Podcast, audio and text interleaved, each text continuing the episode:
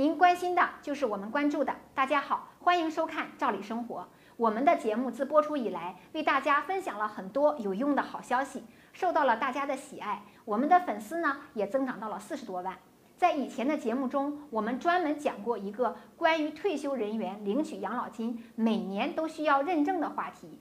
曾经一度引起了大家热烈的讨论。很多人就留言说，因为年龄大，腿脚不方便，每年跑一次认证还得去排队，太麻烦了。关于每年需要进行一次认证的这个问题呢，国家的出发点是为了保护参保用户的权益，防止出现冒领养老金、损害大家权益的情况出现。这个呢，相信大家也都是理解的。现实生活中，很多老年人去认证啊，确实是有困难的，尤其是行动不便、生活不能自理的老人，要是去认证一趟，就得家人请假陪护，太麻烦了。而很多的退休老人啊，还肩负着帮儿女带孩子的任务，往往呢也不居住在退休的城市，而是随儿女呢在外省市居住，这样呢还得长途往返，耗费人力、物力和财力。虽然随着认证工作的进一步推进啊，很多的城市开通了网上认证，解决了这些问题，但是呢，很多人也不太会操作，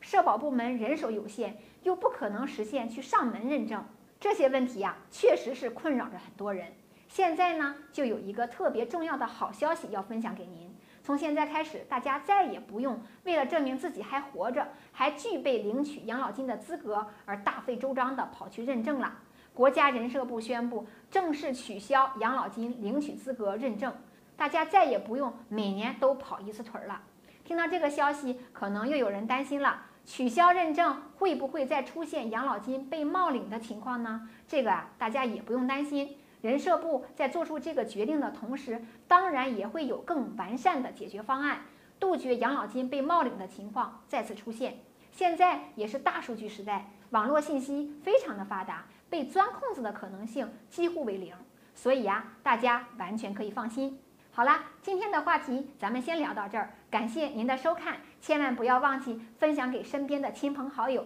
这个好消息，咱们下次再见。